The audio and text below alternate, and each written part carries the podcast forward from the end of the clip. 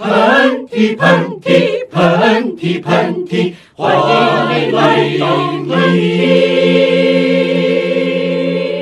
听众朋友们，大家好，大家好，今天我跟老韩终于有勇气面对面的坐在了一起，就是觉得必须得见个面了。二有一个月没见了吧？真的啊、今天他还没进我们家门，我就拿着那个消毒水儿在他身上一通猛喷。对，其实我们就是竹子的家的这一间也是工作间嘛，有很多跟工作也要在这儿完成，然后我就像做贼一样的。我们家已经就是很少来人了，我进来以后也感觉这个家庭发生了一些微妙的变化，比如说呢，比如说，就感觉我从来没有见过。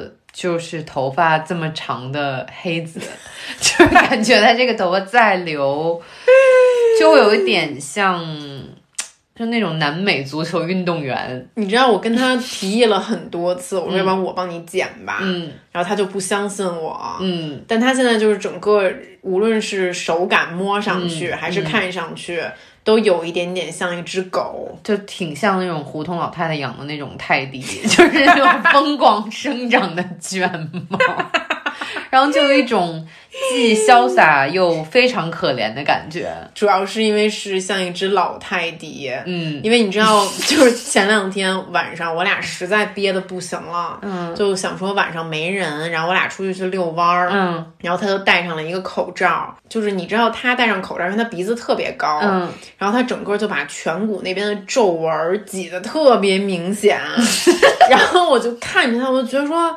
哇，眼前的这个长卷毛泰迪老皱纹儿就是我的丈夫。我想起来了，他现在这个发型有点像高中我们那种数学老师烫的那种小卷儿，然后因为他们的头发有点湿润，还有点像就是抹了摩丝的小卷儿，有没有？你知道，就是他因为无法剪头发，他为了讨好我。然后那天我们俩去散步前，他就往头上抹了摩丝，嗯，因为摩丝能稍微把头发压一压，是显得没那么长。然后呢？然后我看着他就觉得特别 sad，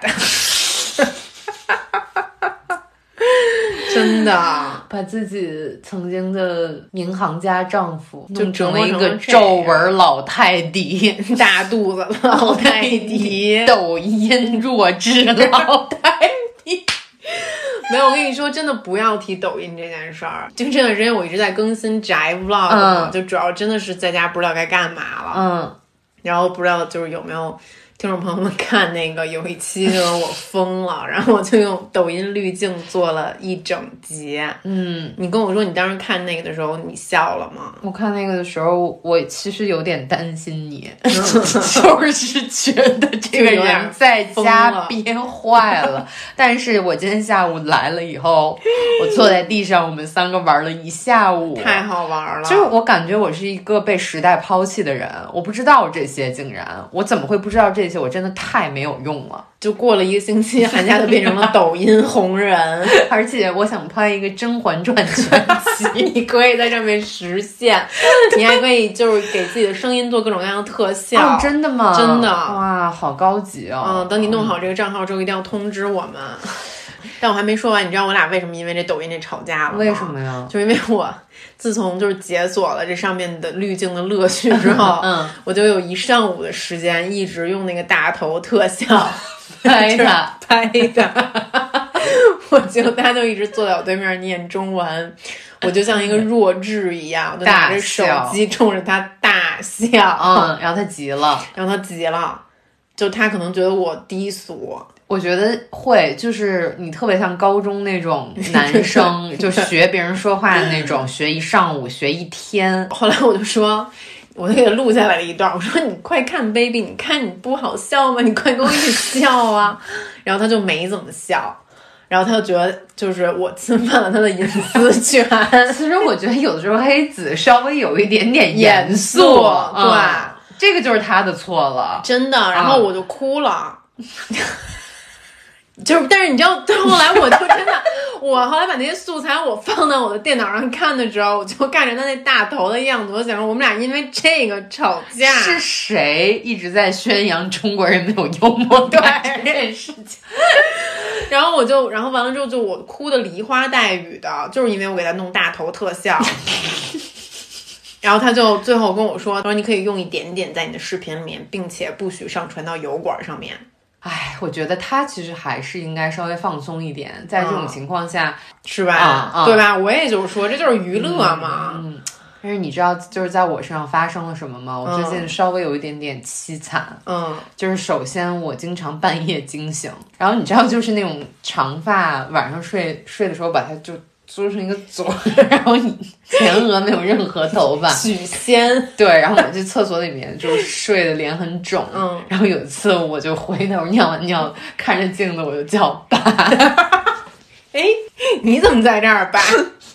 爸，你怎么穿着我的睡衣啊？爸，您肩膀蛮瘦的，然后结果就是。结果就看到了自己、啊，对，然后就把我给吓着了。结果第二天我就想说，不行，我得挑战一下自己的心理，我得恢复一下自己的心理健康。嗯、然后我就开始学冥想，因为我很多朋友就是觉得冥想会就是让你很平静啊。但是冥想里面有一个就是叫观察，嗯，有一个非常好听的女生就跟你说说，嗯，你要观察你现在自己心里的情绪，然后并把它拿出来放在你的面前。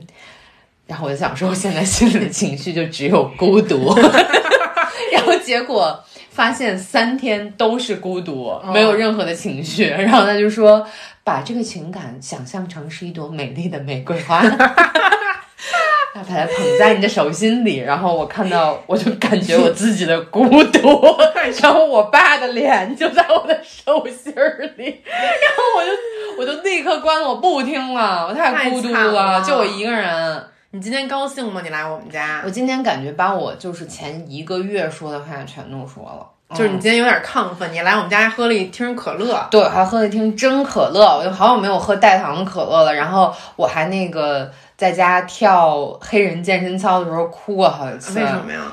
因为 就是大家可能跳过那个健身操的人都知道，那个教练是一个很 push 的一个人，嗯，他就会经常说。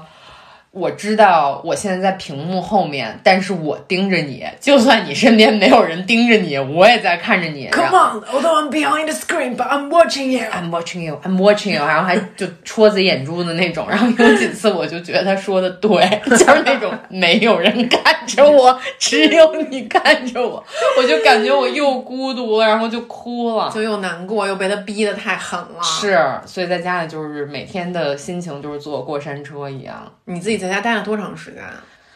我妈走了以后，已经十九天了吧？真的？嗯，你是不是从来没有自己一个人在家待那么长时间？对，就是本来你也知道我是个很宅的人，但是也没这么宅过啊、嗯。那你觉得这宅了这么长时间之后，你有什么新的感悟吗？我一直 我一直觉得我是一个不怕孤独的人，现在我觉得我也挺怕孤独的，是吗？嗯，就人还是需要一些陪伴。嗯，人还是社会性动物。是，我相信那些以前觉得什么很宅，对自己生活没什么影响的朋友，现在这大话也不说了吧？而且你知道，最关键是咱们以前渴望宅，是因为呢，就是外面社会太喧闹了，嗯，然后我不想社交，我也不想被动社交，是我就想一个人待着。是。我觉得我的一个改变是，就是这个完了以后，我可能想要跟一些朋友有一些就是真实的交流，嗯，而不是就只停留在网上大家聊天了。就是希望能经常就是做一做饭呀，让朋友到家里面来呀，或者是就是大家一起去公园坐一坐呀，这种。就是你平时可能挺嫌烦的朋友，然后现在就是挺珍惜这种人和人之间的交流了。我觉得人和人需要真实的交流。嗯嗯，我跟你说，我俩就是也是自从从菲律宾回来之后吧，已经俩俩星期了。哎，你爸你妈呢？我爸我妈不知道，没怎么问过。不是不是，不好意思，就是不笑啊。但是他们他们俩应该就是跟米娅在一起待着，嗯，对，就可能也不怎么出门。然后米娅就觉得说：“妈呀，这两个人怎么不走啊？” 对，就是米娅可能度过了她最痛苦的两个星期。其实最痛苦的人是米娅，最痛苦的人就是米娅了。嗯就是我爸每天可能要亲她一万次，就是也没事儿干了，就是真没事儿干，我觉得米娅的毛都骚了，都是我爸的口水味儿。全都被缩溜了，不不是就觉得这个画面稍微有点变态？哎，你知道我最羡慕我爸的是什么吗？嗯，就我爸在最合适的时间做了微整，我却没有做。所以网上说这是多好的恢恢复期啊！这件事儿说的是你爸，说的就是我爸，是不是？对不起，我觉得我从来不觉得你微调过，就就没有什么区别，就是、就就是那么紧。对，不是，但最关键，你知道，我不瞒听众朋友们，我还其实本来我一二月份有想说去打个玻尿酸，再填一填我的泪沟啊，然后整个脸呀、身体啊，看一看有没有什么微调的地方，结果完美的错过了这个时间，在家就是也也也啥都干不成，只能默默的羡慕我爸。可是你发现了抖音上的你自己啊？那倒是，只要开滤镜，什么都不用干。是爸还不如用抖音呢。然后我跟你说，不仅这段时间没有什么工可以开，嗯。然后我跟黑子，我们俩之间还出现了一个重大的危机，就是有一天我陪他重新看那个婚姻故事，嗯。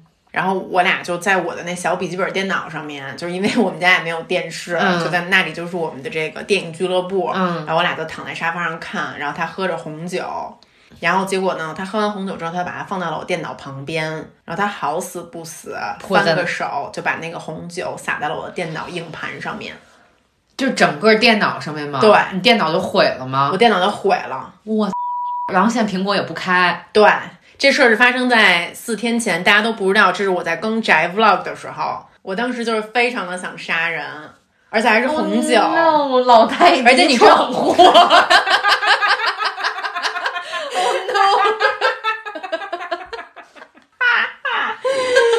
然后完了之后，他当时说了一句话特别过分，嗯，他就说现在科技已经很发达了，就是你的电脑可以你的电脑可以没事儿，但是他不是没有用过吗？他不是不用苹果电脑吗？对，但苹果电脑确实比较脆弱，啊尤其是对于液体。对啊，然后结果我当时我就做了一件特别特别蠢的事儿，我没有立刻关机，因为我不知道。嗯然后我就还拿纸把那红酒给擦了，然后我看那电电脑怎么还亮着呀？嗯我就说那再回来接着看看一会儿吧。嗯，结果看了不到一分钟呢，就闻到了一股糊味儿。我当时以为这电脑要爆炸了呢，然后结果一会儿整个电脑就关机了。嗯，当时我都傻了，然后老泰迪也傻了。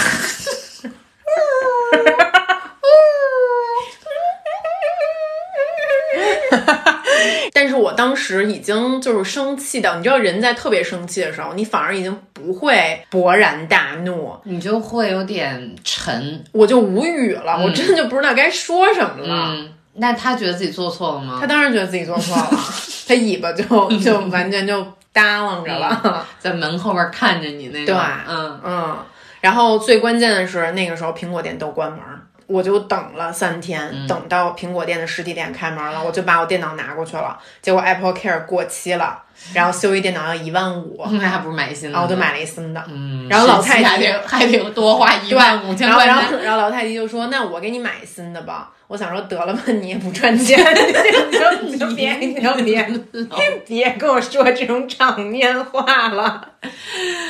那就只能你的筹码就是多拍一些我就说我就说，那你再让我试十个抖音滤镜在你身上，这个不错，嗯，然后逼着他明天跟我一起演《流星花园》，绑一下可以变成凤梨头，可以勉强演一下道明寺。对你这个太要要是我肯定在家气疯了。对所以说，虽然说这两个星期我们俩作为一对情侣，天天在家黏着。但我们的夫妻生活并没有变得更加 spicy，但有而是把自己的丈夫变成了一只老太对体。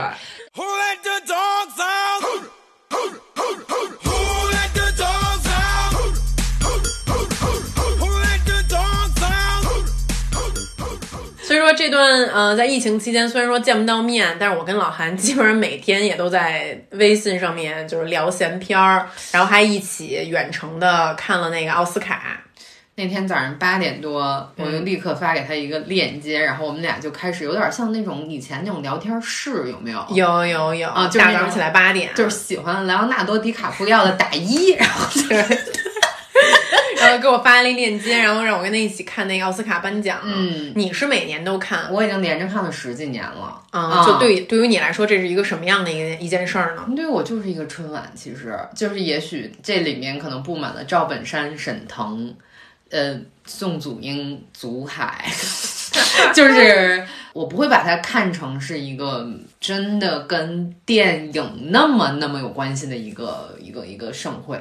嗯嗯，这是我第一次看全程啊，嗯，我觉得还而且你把你之前把所有的片子基本上都看了，对对对，啊我这次把所有片儿都看了，然后我觉得还挺兴奋的，看着他们一个一个揭晓。然后完了之后，最佳的影片颁给了《寄生虫》，嗯。这一点咱俩都没猜到。对我本来以为要颁给一九一七来着，啊、我也以为，嗯嗯我是觉得大家有的时候在网上出现了很多争论哈，然后我就觉得说，包括《寄生虫》都不是我自己最喜欢奉俊昊的一部电影，但是我是觉得是非常有意义的，嗯因为之前都是颁给了一些墨西哥的导演。嗯，是拿的最多的，其实奥斯卡。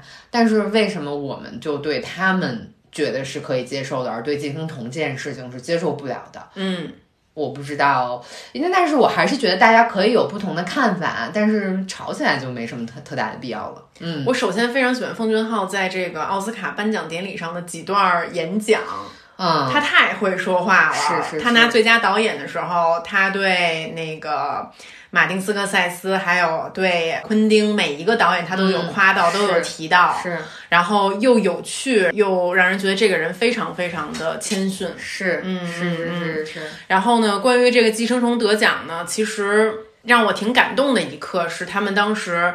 呃，制片人呀，包括整个剧组的人都上台了，但其实发言的是两个韩国的女性，嗯，两个姐姐，两个姐姐。嗯，对，我觉得整个这次韩国人的奥斯卡之行都挺长脸的。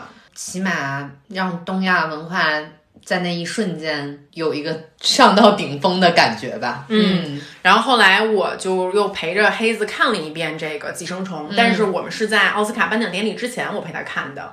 然后我记得特别清楚，他看完之后，因为他这是他第二次还是第三次看韩国电影，嗯。我觉得他就代表一普通的一个外国人，西方观众，西方观众可能也不是专门搞电影的，就是一个普普通通的一个西方观众。嗯，他看完之后，他对这部电影的评价很高，嗯，他觉得很好看，是，嗯，然后我觉得我其实我们有时候，因为也有一些呃中国的观众可能对于这个《寄生虫》拿最佳影片有一些自己的观点，嗯，但你想作为一个老外而言，其实他可能都很少这么细致的观察到东亚社会，嗯，韩国这样一个国家具体人们生活是什么样的。嗯，但《寄生虫》这部电影它就像一个窗户，是，你可能可以说是它有点公式化，嗯。可能他是觉得是好莱坞喜欢的东西，嗯。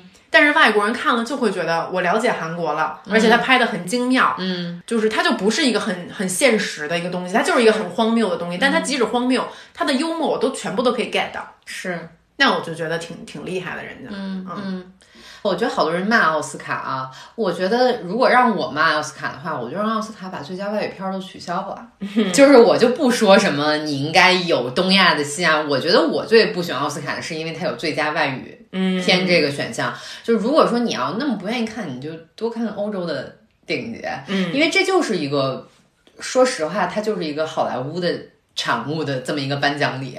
是嗯，它就是流行文化的颁奖礼，跟格莱美或者超级碗没有太大的区别，在我看来啊，嗯嗯。哎，不过说句题外话，咱们那个《战狼》真的选送 选送了奥斯卡是吗？对对对，嗯，我还蛮想看奥斯卡的评委看《战狼》的反应的。八十多岁白人老头儿，对对对对对对。然后其实，呃，因为《寄生虫》这部电影，它讲的是这个贫富差异的这个事情嘛，是是嗯。然后包括后来，因为这部电影得奖了，我也看到很多公众号有在写说，韩国其实很多年轻人真的都住在地下和半地下的地方。是其实在中国的大城市也有这个这样的现象发生。啊，咱们是住隔间儿，对，啊，而且无论是英国还是美国，很多主流的这个媒体杂志，很多权威的杂志，像《经济学人》，已经不止一次的在报道关于贫富差异这件事情了。对，然后注意到贫富差异这个话题的朋友，肯定也知道，其实一直以来，过去三十年，全世界的贫富差异在变得越来越严重。是就是穷人的财富没有太多的增长，嗯，但是富人的财富却在像指数一样的增长。是，就是像那个巴菲特写的滚雪球一样。嗯，我们想象一下，如果咱俩现在手里面一个人有一亿，想不出来，对不起。想象，但是但是你你想象这个钱去利滚利，它所给你带来的，随着时间的变化，一定是比你现在坐在这里一无所有要强的。嗯嗯对，所以说抛开这个电影本身不谈，我特别想跟大家分享我近几年来有一个感受啊，嗯就是我记得我刚到英国的时候，嗯我第一就是有点惊讶于这个大街上怎么流浪汉这么多呀？嗯我知道美国流浪汉更多啊，嗯嗯然后呢，我就想说，哎，这干啥不好？为什么非得在街边乞讨呢？就干啥不好？为什么非得就是沉迷于毒品或者酒精，把自己搞得这么不堪呢？嗯像欧洲，尤其北欧很多地方是税制非常非常苛刻，或者说是非常高的地方交方。一半儿，对，嗯可能一半儿还要更多。像欧北欧很多国家都要交百分之五十五的税。嗯嗯包括我到英国的时候，我知道英国的税务也管得非常的严，你基本上不太有可能逃税。是，对，然后我也不太明白为什么要交这么多的税，我们到底换来的是什么？嗯但是近几年我突然有了一个一个领悟，嗯然后包括这次不知道为什么随着这个病情的这个爆发呀、嗯等等的，然后我甚至是对自己有了一番自我检讨。就是一直以来，我觉得我都是出生在一个典型的中国的一个中产阶级的一个家庭，嗯。然后在一大城市长大，嗯。包括其实你旁边的人可能跟你的生长环境也没有特别大的区别，是，有很多东西我们都觉得太是天经地义的了。嗯当我刚到英国看到那些流浪汉的时候，我会觉得说，读书可以改变命运啊！嗯你为什么不读书呢？嗯你为什么不找工作呢？哪怕去披萨店去去当一个送外卖的也行啊！嗯但后来我逐渐意识到，可能这些人他们真的完完全全没有任何平等的机会可以开始一个健康的、完整的生活。嗯，你说到这儿挺有意思的，我还推荐你去看一个电影，是一个英国电影，讲一个英国快递家庭的。嗯，我是我今年其实看的第一部我很喜欢的电影，叫《对不起，我错过了你》。啊、嗯，然后是就是这个导演一直在写英国的底层的人，就像你刚才说的，跨阶级这个事儿太难了。嗯尤其是在对阶级概念更清晰的国家，比如说以前我在加拿大的时候，其实还挺吃惊的，就是他们有三个超市的等级，就是穷人去的超市、中产阶级去的超市跟富人去的超市。也许中产阶级有机会在自己挣了一小笔的时候去富人的超市去享受一下。但是穷人是永远不可能去到中产阶级或者富人的超市买任何东西的，因为太贵了。嗯，因为我去过一次穷人的超市，发现所有的东西它就叫 one dollar store，包括香蕉到意大利面到肉罐头，全部是一 dollar。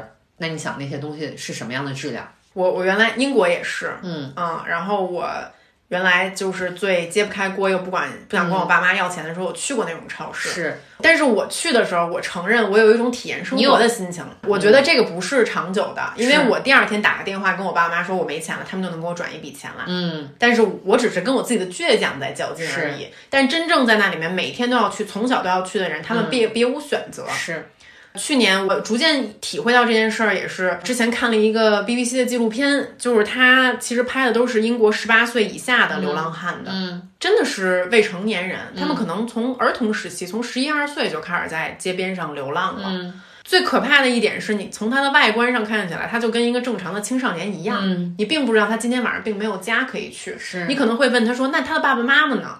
但他妈妈可能是个酒鬼，他爸爸染上了毒瘾，根本没有人管他，是他没有地方可以去上学，他不识字，是是或者他只受过简单的小学教育。是，你让这样的人去找一个哪怕是披萨店去送外卖的工作，别人都会问你过往十年的经历是什么样的，你去哪里读过书，你家在哪，你家庭住址在哪里？他甚至没有一个自己的家庭住址。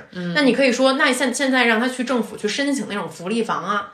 但是即使像在英国这样发达的国家，这种福利都并不是那么容易说你排着队就可以申请到的，更何况是我们。嗯所以有的时候，包括这个疫情爆发的时候，我也经常可能会看到，我们有时候会互相指责。嗯有的人这次会说某某些某些阶层是所谓的既得利益者，嗯你们就不要站着说话不腰疼了。嗯那其实从我的角度上来讲，我我觉得我以及我周边的一些人就是既得利益者，嗯。就真的别天地的站着话说话不腰疼，嗯，就是要能多做点事儿的多做点事儿吧，嗯，别再指着别人的鼻子说你怎么不去网上购物买菜，你怎么不能找人住院呀？对他都能找，对啊。或者你就买，你就开开车让他送你去买药。对，我昨天看到一个农村的一个女孩儿，他们农村被封锁了，她需要一个治乳腺癌的一个药，然后我看她底下的评论就写。在京东上买啊，然后我当时我还挺难过的。其实说实话，我觉得现在就像你刚才说的，也许在英国是一个长久以来的一个收入上的、阶级上的、观念上的一个差距。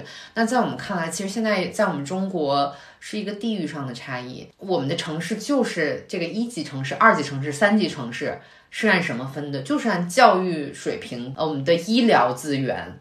公共资源，所有的这些按照这个分的。那小地方呢，就是很多人为什么憋在大城市不回去，受多少苦，住着廉租房，住着隔隔断房，也不愿意回自己的小城市，就是因为他们想要去享受这种资源。但是有一件事情很有意思，反而我在中国啊，我觉得什么东西是我们好的，就是我去菜市场买菜的时候，我觉得什么人都有。嗯。嗯，真的就是，其实很多老外来了以后也觉得你们很有意思，或者在公园里边跳广场舞的，或者在菜市场大家抢着买鱼买鸡的，这个他会觉得说，哎，你们中国有意思，这里面什么阶层的人都有。嗯，对，我们的阶级分化可能还是没有像西方某些国家那么的，嗯对，那么的明显。嗯但是其实北欧的那些国家和美国这样的就是经济强国来比，有一个最主要的差别啊，嗯其实就是也是这个税税务的问题。嗯就我自己也有时候也在想这个问题。那比如说我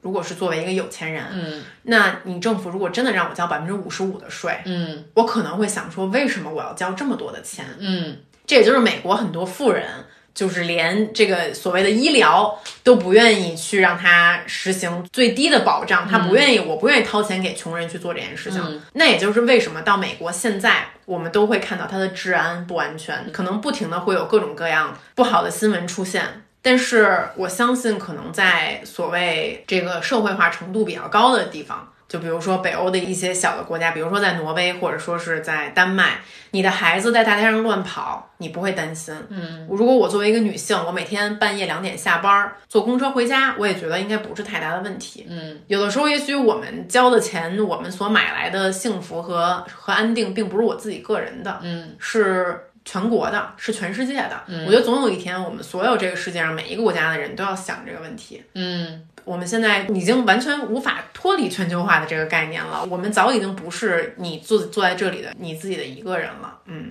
是的。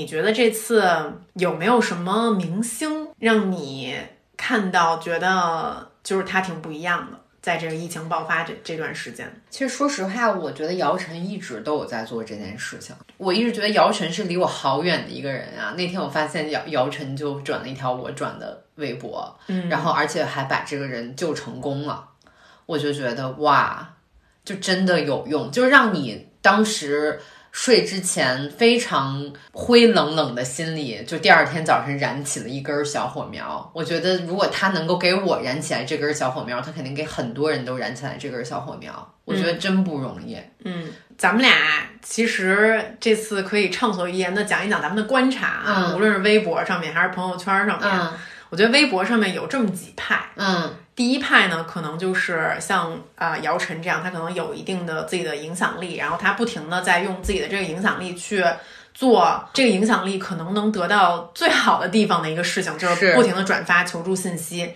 让更多的人看到，让这件事情可以得到解决。嗯那还有一部分明星，其实他可能就会转一些比较，实话说就是冠冕堂皇的话吧，是然后但是你感觉到他还是冷冰冰的，你不知道他真正的态度是什么样的，嗯。你好像觉得他也并不是一个特别有血有肉的人，你甚至在这段时间忘了他的存在，觉得他存不存在都无所谓吧。嗯，反正这段时间不是他出来赚钱的时候，是。这个人好像就像消失了一样。是，还有一部分人可能不是什么大 V、什么明星，但是在力所能及的做一些自己能做的事情，嗯，无论是帮别人去喂猫啊，还是说去做一些志愿者。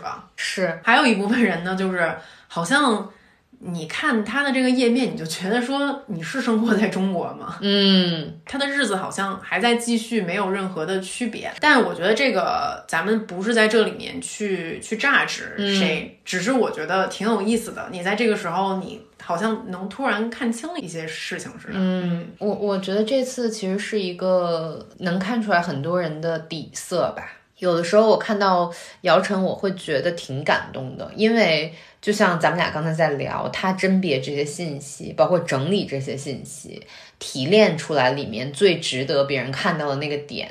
他每天转那么多条，不管说这个是不是他跟团队一起做的，我是觉得很厉害。嗯，而且其实这个，即使你点进那个超话，这个信息是海量的，是，然后求助者动辄就写几百甚至几千字，嗯，你光去消化这个信息，并且去判断你真的帮他转发了能不能解决事情，嗯其实并没有像看上去那么简单。很难。嗯而且我说实话，我挺佩服他的，因为有的时候就连我都不想让自己沉溺太久在这种负面信息里面，因为真的就是太难受了。你看完。而我觉得他敢这么做吧，甚至是我，我觉得不只是姚晨，包括你也是，就是一切让我看到再发生、再做什么事情、再帮助大家共同去度过这个时期的人，我觉得这些人在我心中都是一个个小英雄。嗯嗯，而且其实这次因为社交网络的存在，可以让很多事情迅速曝光，大家迅速把自己的观点亮出来。嗯比如说前两天这个甘肃的一批呃女护士，然后被集体剃光头，嗯。这个视频被爆出来的时候，嗯。包括是官方媒体爆出这样一个视频，我想他们一定没有想到大众是这个态度。是。我想说，这批姑娘她们肯定也没有想到这个东西真的发到微博上面，大家其实最心疼的是她们，最体恤的是她们，嗯，并不是可能他们所宣扬的那种舍身就义。对，嗯没错儿，嗯，我就觉得说，这都什么时候了，怎么还拿着头发这件事情说我们呀？嗯，呃，我我刚才来的时候，我就跟竹子说，我说想剃光头的不让剃光头。不想剃光头的被逼着剃光头，我感觉是清朝啊！而且我作为一个头发曾经漂过、严重受损的人，对，我昨天我我看了那个视频，我真觉得太难受了，我太能体会他们的心情了。就把你那个辛辛苦苦留这么长时间的，我再给你剃剃了，嗯我我真的就是我都想自杀的心情都有了。我也特别能理解。你说咱们为什么这么喜欢这种形式主义的东西呢？哎，我觉得我们太不去关注人活在这个世界上应该以什么样的面貌对待这个世界。但是你不觉得刚才你说这这个事情让你看到了很多人的本色，嗯。啊、底色，嗯然后我觉得，比如说像这样的新闻出现，嗯我们也看到了，立刻看到了，我们不是像你想象的那种，你让我这样想，我就是会这样想的。嗯对我觉得人民的底色也露出来了。嗯，我觉得挺好的。这次有好多人就真的愿意说真话了。比如说，其实以前，说实话，我这次在朋友圈删了一些人。嗯，我觉得以前我会觉得说，哎，留个面子嘛。现在我是觉得，我还蛮同意说，就是政治观、世界观和精神观不一样的人是不应该有交集的。就是我没有这个 精力和时间浪费在，我我我觉得我们不适合做朋友，再见。嗯，嗯我觉得我需要跟我愿意做朋友的人更加紧密，而不浪费时间在不做朋友却要保持一个很虚伪的关系上。嗯、我我非常同意你的说法。就是我借着你这个话题，就是我的朋友圈也有朋友，可能就是呃中国的朋友，嗯然后在人在欧洲，然后就问我说竹子要不要过来拍时装周。嗯然后我当时真的，我就我火儿特别大，嗯，然后我就想说，这位中国的朋友，你是真的不清楚国内发生了什么吗？嗯，我觉得你挺好的，你拍拍抖音吧，就是跟老泰迪在一起。我是回到，就是把自己的英国男友变成了东四老不泰迪。是，你知道，就这段时间，我不是更这个宅 vlog，是更了两个星期的时间，嗯就更到有一段时间，我也在怀疑我在干嘛，就我更这些东西干嘛？嗯我也许最做的最有用的事儿，我应该去转发那些求助信息啊，嗯等等啊，什么也都也好。但是每当我有这种想法的时候，总会在留言中看到一条，然后这个人跟我说，他是一个前线在武汉前线的护士，然后他天天看着你们的视频，他觉得很开心。对，嗯，然后也有人跟我说他在湖北可能出不来，但是看了这些视频，觉得还能闻到一点生活的味道。嗯，然后这个时候我就觉得说，嗨，韩夏，就咱们还能干嘛呢？嗯。对，嗯。all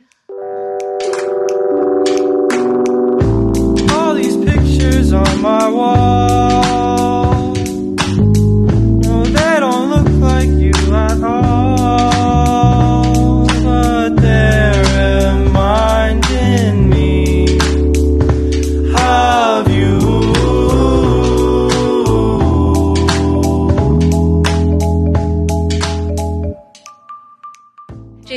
在闲聊哈，主要就是因为这段时间咱们老骂人，这一期就是又骂老泰迪，又骂网上的人。就就觉得在家待的特别愤怒。咱们想想，多长时间没愤怒了？上一次愤怒还是十八岁听朋克音乐的时候。我觉得这段时嗯间觉得自己挺年轻的，对，嗯，然后完了之后，这段时间我跟你说，我虽然没有搞创作吧，嗯但是我真的看了好多的电影，还有电视剧、纪录片。嗯那这就是一种学习啊！是吗对谢谢你啊 我对也是。真的就没扒扒干别的，看嗯就扒扒看。哎，我不知道你有没有看那个 Taylor Swift 的那个新的纪录片？我看了一，就是刚出的时候我就看了，其实嗯就是我还算是一个 Taylor Swift 的小粉丝，真的啊其实就很多人觉得说你你怎么会喜欢她？就是我还觉得她是一个挺就是女孩的代表。啊，嗯，我觉得她是一个普通女孩的代表。我们每一个人身上，不管你是长发女孩、文静女孩、酷女孩、野女孩，其实你身上都有一点儿 Taylor Swift。哎，你知道我我刚好是在你的对立面，因为嗯我原来就完全不了解 Taylor Swift。嗯虽然说我去 KTV 会点他的歌唱，嗯但是我对于他是一个什么样的人、完全不了解。嗯我可能看过几个他上的采访吧，但是我仍然觉得他就是一个美国的一个流行偶像吧。嗯，但是我不觉得这个人他是多么活生生的一个存在，对我来说。嗯嗯然后我对他的其他了解，可能就是他的绯闻进入了我的视野。是他今天跟这个男明星谈恋爱了，明天跟那个谈恋爱了。是我知道他的歌都是他做的，但说实话，其实我对他一直在有某种程度上的偏偏见。嗯这种偏见并不在于我认为他这个人不好，而是因为我其实并不了解他。嗯我对他的所有了解都在于外界主流媒体对他的输出是什么样的。嗯所以说这次我看了这个纪录片之后，对他的改观挺大的，嗯甚至在很多时候，就像你说的，谁的身上没有一点 Taylor Swift？嗯，我从他身上也能看到自己的影子。嗯，就纪录片里面有一个让我还挺难过的一个点，嗯我觉得被造出来的星永远不可能说真话。嗯就比如说，他说我现在胖一点儿了，我以前瘦的跟骷髅似的，就我现在可以自由的展示自己，但是镜头里面他还是那么的瘦，嗯，就他永远不可能。他永远不可能做一个真的微胖胖。他那个身高，如果说一百五十斤的话，也不会是一个胖子，就因为他一米七多，一个男的一百五十斤，但是被叫胖吗？但他从小到大也都一直是瘦子，是，所以他可能也是这个最胖的时候了，跟以前比。就是他曾经有一段时间就是躲在箱子里面被那个两个保镖抬出来，然后他就是为了不让狗仔拍他，他就是他躲在一个箱子里边是一个设设备箱，然后那个时候他可能就有一百三十多斤，但是你知道就是在正常里面一百三十多斤一米七多就一个正常体重嘛，对吧？但是他绝对不可能用那个体重去上镜，嗯所以我觉得他永远还是不可能当一个自由的人。嗯我们也不允许明星去当一个自由的人。其实说到这个话题挺逗的。前两天我看到这个 Billie Eilish 接受了一个 Vogue 的呃机器人儿的采访，嗯就这个机器人儿它都是编程各种各样的问题，嗯就跟 Billie Eilish 有关的。然后这个机器人儿问出的每一个问题，我都觉得比人问的好太多了，起码我都问不出来那种问题。嗯因为你知道这次 Billie Eilish 就是拿遍了横扫美国各种的音乐奖项，嗯嗯就她今年才十八岁，是对，然后其中这机器人就问他说：“你愿意变成 anonymous 的状态吗？就是是一个无无名名的，对、嗯默默无闻的人。”因为 Billie Eilish 前段时间接受了很多名利场的采访，从她十六岁，然后十七岁，每一年都会给她一个采访。是是她曾经一度抱怨过，在美国这么一个流行文化的中心，成为这样一个焦点人物是多么的两面化，可能你会有很多很多痛苦。但他面对这个机器人问他这个问题，他说他不愿意。嗯，他说他有一次跟他朋友在一起，他想出去吃饭，他就把自己化妆成了一个别的人，戴了假发什么之类的。结果他发现他走在餐厅里面，然后那个服务员都不认识他是谁了。嗯，他平时享受到那些特别特别好的待遇都消失不见了。嗯但是我觉得特别特别好的就是你刚才说，你说被造出来的明星永远不可能说真话。嗯，但是我觉得。一代一代都在推陈出新，也有会像 Billie Eilish 这种横空出世的年轻人，嗯，他可能在一定程度上在说真话。反而你不觉得很有趣吗？大家都在骂 Kanye West 是一个混蛋，在那个跳上台欺负这么一个二十不到二十的女女孩儿，但是反而他那个时候说的是真话呀，就是他那个 MV，就当时是因为 Taylor Swift 拿了那年最佳 MV 奖，但是。大名鼎鼎的 Beyonce 就坐在台下，我们也知道 Beyonce 的 MV 的制作水平嗯，神，和他的作品背后的意义，嗯要多么的厉害，但是因为 Taylor Swift 那年比较 popular，嗯。就给了 Taylor Swift。但是 Kanye West 就是用用一个很混蛋的一个态度站在台上说了一句他认为的真话而已，所以我觉得这种现象都蛮有趣的。嗯，其实就是说了这么半天吧，有的没的，说的这些美国的流行文化明星啊，我感叹一件事儿啊，嗯。就是他们虽然经常是撕逼不断吧，嗯。但我觉得他们看上去还是挺像活生生的人的。是，有时候我这个想追八卦的心，我就是想看一看今天谁又就是开呛谁了。是，但是我老觉得咱们国内的明星是不是就是我觉得大家都活得太保守、太谨慎了。也可能是我们的观众要求他们那样。这个东西永远都是双面的，我们就不希望有一个生气的女明星和一个太爱谈论别人的男明星。那比如说作为 KOL 吧，就是我算一个 KOL，你算你算是就是业余的吧，嗯，对，然后但是也是在网络上有一些粉丝的人，嗯，你觉得你现在在微博上说话，你会比以前更注意吗？我会，其实说实话，我有的时候还挺难过的，就是因为大家可能翻我以前的微博，我真什么都说，现在我就是不太，我老是拐着弯儿的说一些话，但是对于我来说，这是一个很我不很很不喜欢这样说话。最近我讲话比较多，是因为我觉得最近大家承受真话的能力有点强，比以前。然后，呃，以前有一段时间我发的很少，是因为我觉得说什么都不对。嗯，是会有反对的声音让你难过吗？还是是因为我站在明处。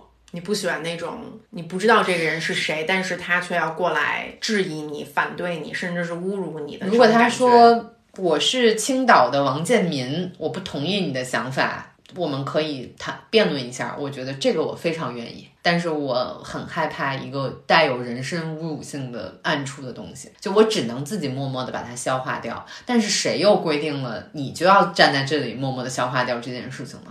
所以我觉得有的时候很了不起啊，你们能消化这些信息，我有时候消化两天都消化不了。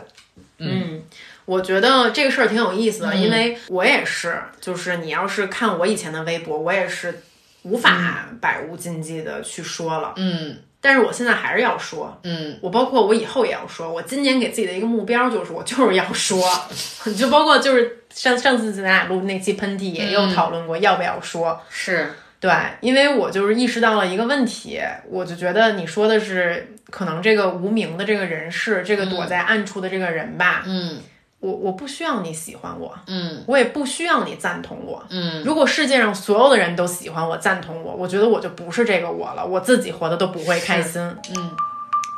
Like when you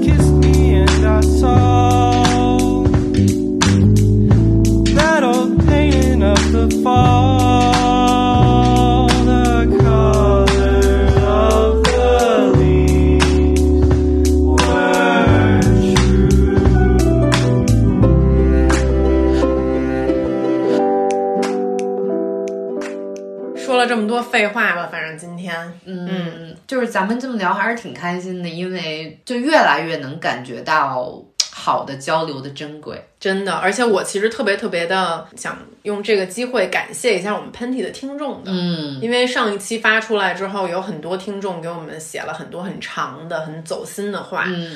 然后每一期其实下面留言都有这样的，嗯。然后因为一期播客节目可能不像是一篇图文、一个视频、一组照片那么的直观。是首先感谢你们愿意点开这个冗长的节目，愿意听我们说这些废话。嗯，而且我相信，对于无论是韩夏还是我而言，其实喷嚏可能是我们两个人现在最无所畏惧、最愿意说真话、最愿意在这里暴露自己的一切喜怒哀愁的地方。嗯嗯还记得咱们上期节目的约定吗？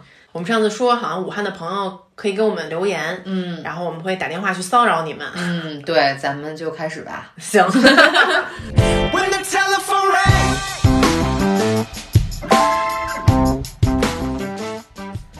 好，这第一通电话呢，她是一个妈妈，然后一个三岁小孩的妈妈，然后她在给我们的这个来信中说，他们一家三口住在这个武汉华南海鲜市场对面的小区。哇，对，所以说确实是离这个疫情的始发地就是在近中央的感觉。对，所以嗯他的这个担忧的心情，我估计是我们所不能想象想象不到了的对，嗯然后他说，如果能呃接到喷嚏的电话，跟咱们聊聊天儿，那就太好了。好，行，那咱们就给他打这个电话。咱们就给他打这电话。喂，喂，你好，你好，我是韩夏。我是竹子。我们就不让在疫区的朋友猜我们是谁了。好开心啊！你们现现在怎么样？然后我们现在就在那个华南海鲜的旁边，我知道你就你在家里吧，你没在，你没在海鲜海鲜对，我们家市场里就住。在那个海华南海鲜的旁边。我知道，我看到你那个私信里面这么说了。嗯，你们你们真的给我打电话，我太感动了，真的，我现在都要哭了。呃 没没事儿，就是现在那个家里边儿情况怎么样啊？就是物资什么的还丰富吗？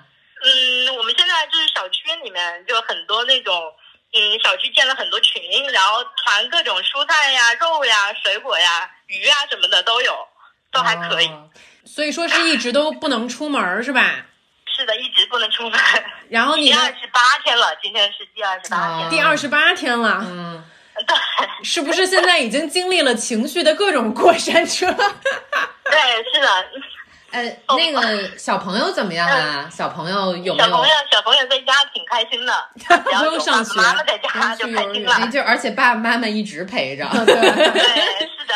嗯，那个周围的大家的现在的情绪是怎么样的呀？嗯，还反正慢慢的都变好了吧，现在，而且大家都觉得习惯了。习惯了。习惯了你你周围的人有被感染的吗？嗯，我的我老公他的大姨就感染了，现在嗯，现现在在还在医院里面，但是好像已经退烧了，说是嗯是个好消息，反正。嗯，嗯，你看你作为一个妈妈来讲，带着孩子，然后一个家庭，你们还挺不容易的。就是我们就是在在外风暴的外面，我我跟他们那些医生比，那算什么呀？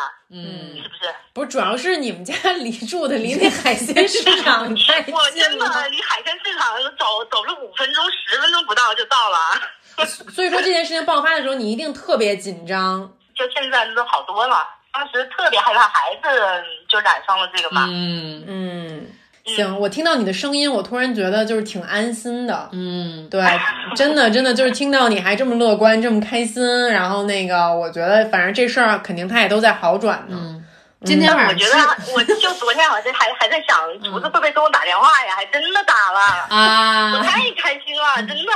不是他，他武汉口音还挺重的。我我挺喜欢的，嗯，我觉得有一种侠气的感觉，就是比方说这个这姐就是在我身边，我跟外边跟人吵架，我就让这姐帮我吵去。她绝对她绝对能吵赢。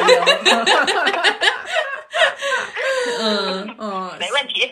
哎，你知道往好了说，就我不知道这能不能播啊，嗯但是就是往好了说，就是我原来就是在国外的时候，别人问我说你是哪个中国大学毕业的，我就说我是武汉 University，然后别人就都不知道 Where is Wuhan？对，别人就 Where is Wuhan？，就根本不知道在哪儿，然后我就得说，我说 My university is very good，然后就就还得一通介绍。现在全球都知道武汉了。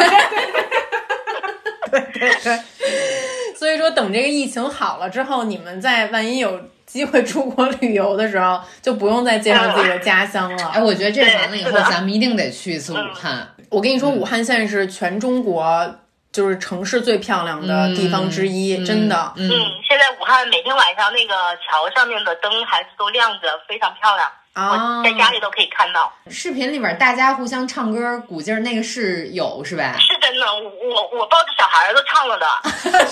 好可爱呀、所以说，所以说，虽然说这个在疫情，然后整个武汉封城，但是其实还是我能感觉到武汉人内部还是很团结，还是很温暖的。嗯，加油吧！嗯，加油吧，行，嗯，注意身体注意身体。嗯好拜拜。拜非常爱你们，拜拜，拜拜。那这期最后就结束在这位可爱的这个武汉市民，这个三岁小孩的这个妈妈，然后也是我们的这个听众特别特别热情洋溢的这个声音当中，听到她的声音，让我们觉得说这个事情它肯定有一天会过去的。有的时候在没有希望或者说心中有灰暗的时候，我还是觉得在我们的生活各个地方就是充满了这样有希望的人，这些人是给我希望的。嗯，虽然说这段时间是特别特别难过的时间，但是我觉得它一定也会是一个特别难忘的时间。就像刚才我们的这位听众说，大家一起唱歌，他抱着孩子也唱了。嗯，这种时刻虽然你不想让它发生，但它发生的时候，它还是非常非常珍贵的一个故事。嗯，嗯，希望一切都会赶快过去，我们可以把它当做一段故事来说。好，那今天的喷嚏就是这样了，朋友们，我们下期见，下期见，拜拜。拜拜。相聚欢，别亦难。待到下起喷嚏时再相见。